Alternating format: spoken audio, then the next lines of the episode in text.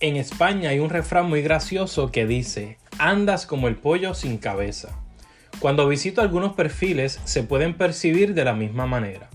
Mucho contenido, pero no hay un objetivo específico.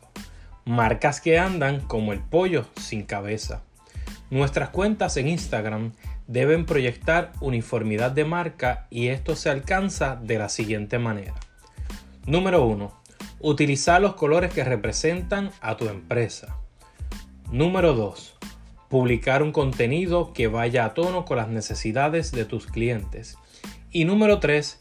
Debes ser constante con tu mensaje utilizando diferentes formatos.